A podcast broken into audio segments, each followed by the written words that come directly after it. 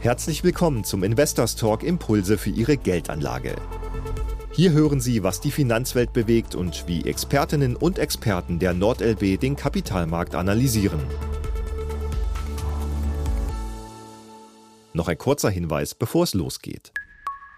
Die in diesem Podcast besprochenen Aktienfonds und Finanzprodukte stellen keine Kauf- oder Anlageempfehlungen dar.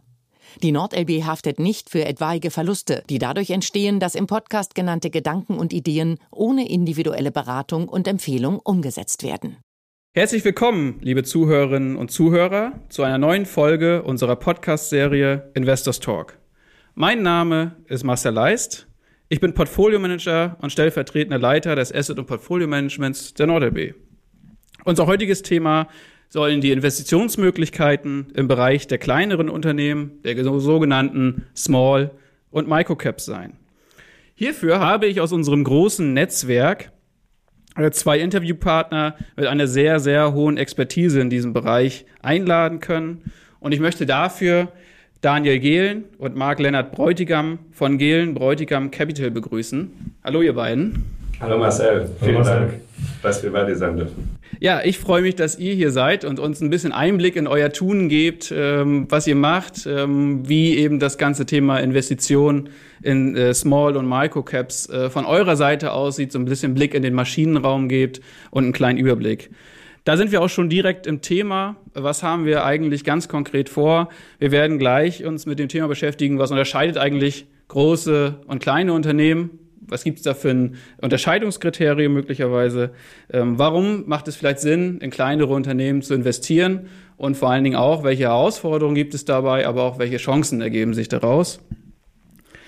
Und natürlich das ganze Thema, wie setzt man das dann eigentlich am Ende des Tages um? Vielleicht auch als Endanleger. Setze ich lieber auf eine Fondslösung, auf einen ETF oder auf Einzeltitel? Das werden wir eben auch kurz besprechen. Ähm, und dann bin ich das Ganze am Ende des Tages ab. Das soll unsere kleine Agenda für heute sein. Und ich freue mich äh, auf das Interview mit euch beiden. Da, direkt, äh, da wir direkt einsteigen wollen, dann auch die Frage an euch, ja, welchen Unterschied gibt es eigentlich? Großunternehmen, kleine Unternehmen? Gebt uns da mal so einen Überblick, was man da als Anleger quasi beachten kann. Welche Kategorien gibt es da eigentlich?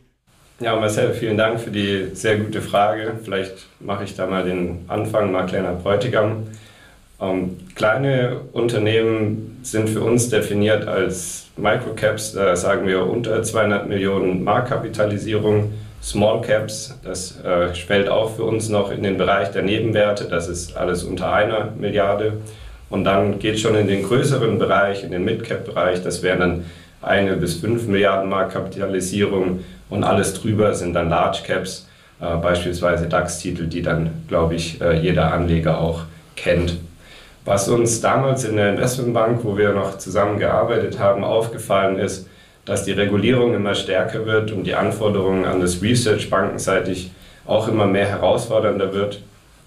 Und äh, da haben wir gesehen, dass wir im Nebenwertebereich einen Mehrwert schaffen können, dadurch, dass die ähm, Auswahl der äh, Titel dort äh, weniger gecovert wird als noch vor einigen Jahren und der Trend auch weiter in diese Richtung geht.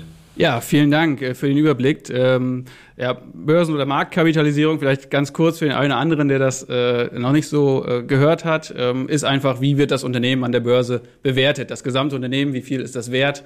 Ähm, und äh, da sagt ihr eben 200 äh, Millionen äh, Market Cap, Microcaps sozusagen, um die soll es dann heute auch gehen. Und dann ja, steigen wir direkt in die nächste Frage ein. Ähm, ja, welche Investitionsmöglichkeiten gibt es da eigentlich und wie macht man das konkret in der Praxis? Wie sucht man diese Firmen raus? Ähm, wie geht ihr da vor? Also generell gibt es extrem viele kleine Unternehmen an der Börse. Das ist erstmal sehr spannend, weil man die vielleicht nicht so auf dem Schirm hat. In Europa gibt es 5000 kleinere Unternehmen, die in den Bereich fallen, die wir gerade angesprochen haben, aber nur ein paar hundert große. Es gibt verschiedene Möglichkeiten zu investieren. Es gibt passive Möglichkeiten, also zum Beispiel ein ETF, der einfach einen breiten Index vieler kleiner Werte in Europa abbildet. Die beinhalten meistens nicht die kleinsten Werte, aber bieten eine Möglichkeit. Und es gibt natürlich aktive Fonds wie unseren Fonds, den Gehlenbräutigam Value Fonds. Und wir versuchen Mehrwert zu schaffen, indem wir 20 bis 25 Unternehmen in dem Bereich suchen, die wir besonders interessant finden. gerade in dem Bereich schauen nicht so viele Investoren nach Möglichkeiten. Das, was Marc auch schon beschrieben hat, einer der Hauptgründe, warum wir uns darauf fokussieren und dadurch unser Research, durch unsere Forschungsarbeit Mehrwert schaffen wollen. Die Ideen kriegen wir aus allen möglichen Quellen. Ähm, also wir sprechen mit anderen Investoren, wir gehen auf Konferenzen, wir suchen Investitionen in ähm, Unternehmen, die wir vielleicht mal auf der Straße gesehen haben. Also ein Beispiel, wir sind in einen Katamaranhersteller aus Frankreich investiert und ähm, ich habe dort vor drei Jahren mal Urlaub gemacht und zufällig drei verschiedene Marken gesehen und dann mal geschaut, ob davon nicht einer an der Börse ist. Ja, spannend, äh, dass man auch sag ich mal, im Alltag sozusagen dann die Unternehmen findet. Die großen sieht man ja, aber die kleineren sind dann vielleicht auch schwieriger aufzuspüren. Wie wichtig ist dann dort der, der persönliche Kontakt auch vielleicht zu den Unternehmen oder den Einblick da zu kriegen? Also wie, wie schaut ihr euch, wie schaut ihr dann da drauf? Also auf Bilanzen, persönlicher Kontakt, äh, was sind da so eure Kriterien in dem Bereich? Und was ist vor allen Dingen auch wichtig bei diesen äh, kleinen Unternehmen? Ja, sehr gute Frage. Also der persönliche Kontakt zu dem Unternehmen ist uns grundsätzlich sehr wichtig. Wir gehen bei jedem Unternehmen äh, vor Ort vorbei, solange wir die Möglichkeit haben. Äh, was aber glücklicherweise im Small- und Microcap-Bereich äh, eigentlich gang und gäbe ist. In dem Bereich sind die, sogar die Vorstände meistens sehr offen, mit Investoren zu sprechen. Und wenn nicht, dann ist das meistens schon mal ein schlechtes Zeichen.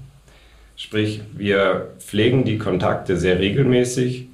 Wir gehen äh, über viele Fragen äh, hinweg mit den äh, Vorständen ins Detail, lernen kontinuierlich dazu. Es ist für uns sehr, sehr wichtig, da wir grundsätzlich Generalisten sind, einfach immer eine kontinuierliche Dialog zu halten, um mehr zu lernen und das Unternehmen immer besser zu verstehen und vor allem auch hat man ja in der letzten Zeit gemerkt, dass sich einiges verändert am Markt und viele Herausforderungen da sind, wie Inflation etc.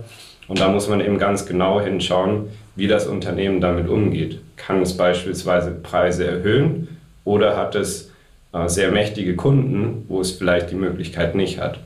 Und dann muss man sich eben überlegen, wie sich das dann auf die Bewertung wieder auswirkt.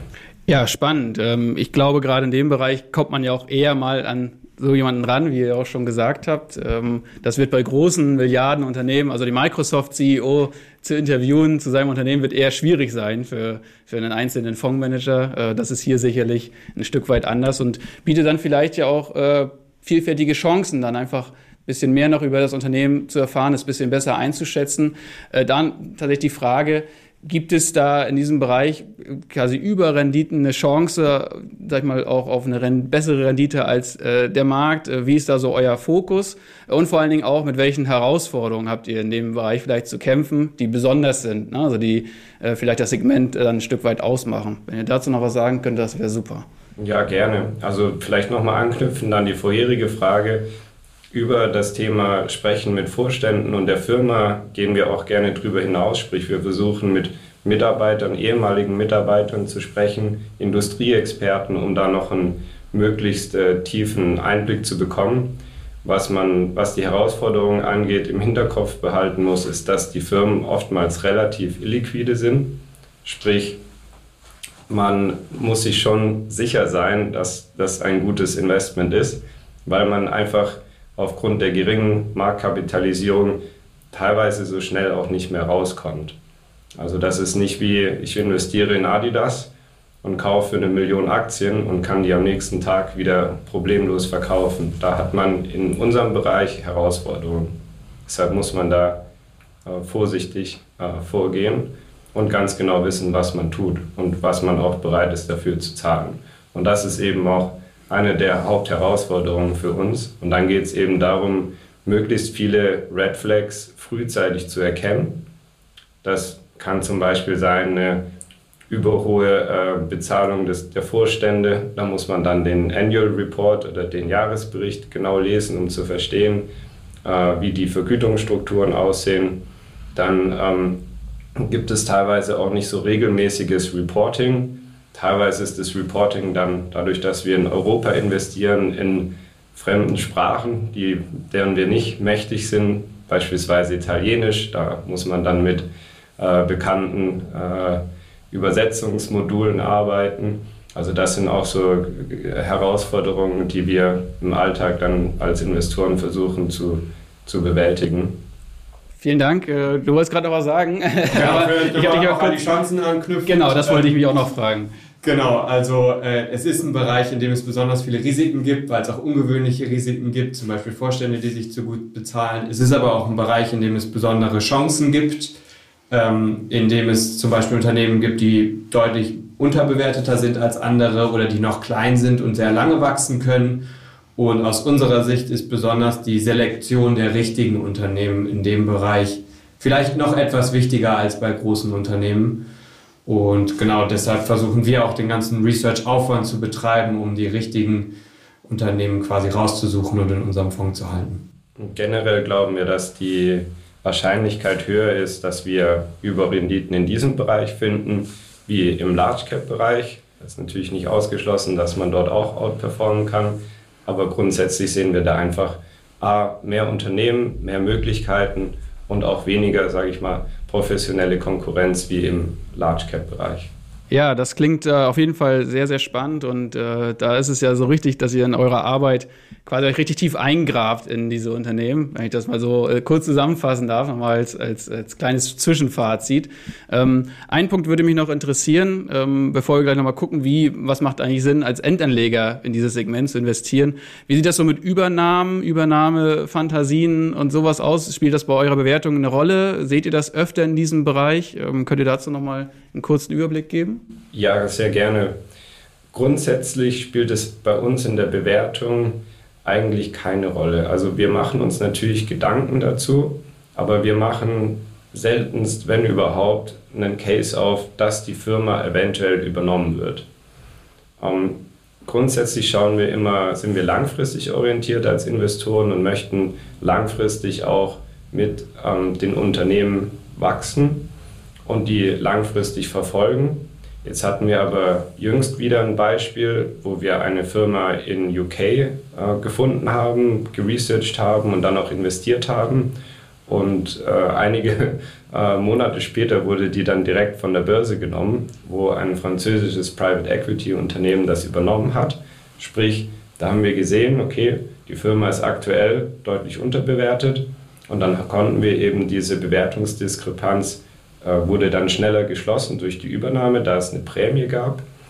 Und sowas passiert relativ häufig auch, kann relativ häufig auch passieren im Small Cap und vor allem auch im Micro Cap Bereich, weil das oftmals auch äh, Firmen sind, die in einer Nische aktiv sind und da spezialisiert sind und dann entweder für ein Private Equity Unternehmen oder für einen Strategen interessant sein können. Ja, super. Der Preis ist dann ja auch nicht zu hoch für ein Unternehmen, auch für ein großes Unternehmen, so ein kleineres dann zu übernehmen als äh, Ergänzung des Portfolios oder als, äh, ja, als Wettbewerber auch, den ich aufkaufe auf aufstrebenden Wettbewerber. Von daher kann ich mir das gut vorstellen. Und man sieht es ja dann auch, dass wenn Übernahmen passieren, dass oftmals ja kleinere Unternehmen hier und da dann eben tatsächlich aufgekauft werden, einfach weil es das Budget dann der Großen auch äh, hergibt, muss man natürlich sagen. Ähm, kommen wir zu der Frage, ähm, jetzt als Endanleger, äh, wie engagiere ich mich vielleicht in dem Bereich, wenn ich davon profitieren möchte, ne, dass es möglicherweise ähm, hier gute Renditen zu holen gibt in diesem Microcap-Bereich. Lohnt es sich für mich, da selber auf die Pirsch zu gehen ähm, oder aber in einen ETF oder aber in einen aktiv äh, gemanagten Fonds zu gehen? Was ist so aus eurer Sicht äh, das Beste? Gut, ihr habt jetzt natürlich einen aktiven Fonds ähm, und äh, wäre aber trotzdem gut für die Zuhörer einmal zu wissen, wie ist der Bereich zu sehen? Ne? Welche Fallstricke habe ich vielleicht auch als Endanleger in dem Bereich, äh, wenn ich mich dort äh, tummeln will? Ich glaube, grundsätzlich hat man natürlich die Möglichkeit, äh, wie du sagst, unterschiedlichst in diesem Bereich zu partizipieren. Wir selber sind ja in den Fonds auch mit investiert, mit dem äh, größten Teil unseres privaten Vermögens. Und wir sind hoffentlich rational denkende Menschen. Und wir, wenn wir jetzt eine Möglichkeit sehen würden, dass wir den Bereich besser für uns nutzen können, dann würden wir das wahrscheinlich machen. Wo sehen wir die Herausforderungen für den äh, Privatanleger in diesem Bereich? A, bei den einzelnen Titeln, ich habe schon angesprochen oder wir haben schon angesprochen, es gibt viele Herausforderungen und man muss sehr genau hinschauen und viel Zeit aufwenden, um unserer Meinung nach da langfristig ähm, äh, langfristig erfolgreich zu sein. Dann gibt es die zweite Möglichkeit, die du angesprochen hast, das sind die ETFs. Da gibt es wiederum das natürlich von der Viehstruktur her beispielsweise sehr attraktiv. Da sehen wir andere Herausforderungen, ähm, zum Beispiel, dass vielleicht der äh, Small Cap ETF dann auch aus Unternehmen besteht, die man am liebsten vielleicht nicht dabei hätte, wenn man genauer hinschaut. Das ist ja auch äh, immer eine, eine bunte Mischung, sage ich mal, vereinfacht gesagt. Und in unserem Bereich, da fokussieren wir uns ganz selektiv auf eine kleine Anzahl von handverlesenen Investments, circa 20 Stück, was deutlich weniger ist als in einem äh, ETF und versuchen dann dort die Chancen entsprechend zu nutzen für die Anleger.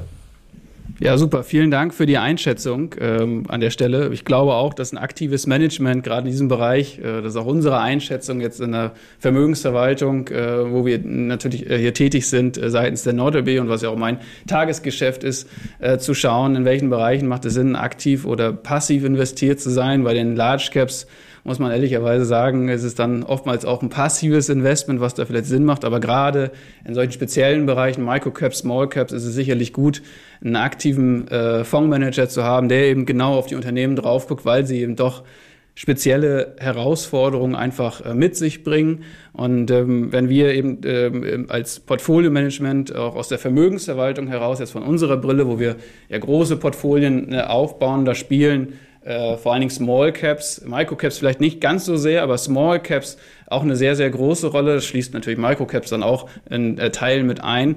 Ähm, schauen wir auch immer drauf, wie ist das Chance-Risiko-Verhältnis, ähm, was nimmt man für ein Investment und gerade in dem Bereich macht es auch aus meiner Sicht einfach Sinn, aktives Management äh, zu haben, was ihr mit eurem äh, Fonds macht und was wir tatsächlich auch in der Vermögensverwaltung machen, für unsere Kunden dort maßgeschneiderte Lösungen eben zu entwickeln. Ähm, auch wie soll der Anteil vielleicht solcher Unternehmen im Portfolio sein?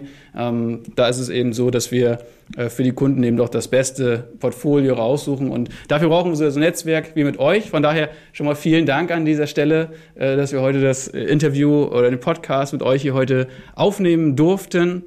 Und äh, ja, vielen Dank ähm, und ich äh, freue mich sozusagen, dass ich, ähm, liebe Zuhörerinnen und Zuhörer, äh, sagen darf, ähm, dass wir ja, die nächste Podcast-Folge, die nächsten Podcast-Folgen auch schon wieder in der Mache haben. Ähm, viel Spaß mit dieser, hören sich die gerne nochmal an, wenn Sie den einen oder anderen Aspekt ähm, nochmal hören möchten. Und an dieser Stelle sage ich dann einfach bis zum nächsten Mal und viel Spaß. Investors Talk Impulse für Ihre Geldanlage ist ein Podcast der NordLB. Wir hoffen, diese Folge hat Ihnen gefallen. Wenn Sie Feedback haben, freuen wir uns über Ihre Nachricht unter Vermögensverwaltung-vertrieb at nordlb.de.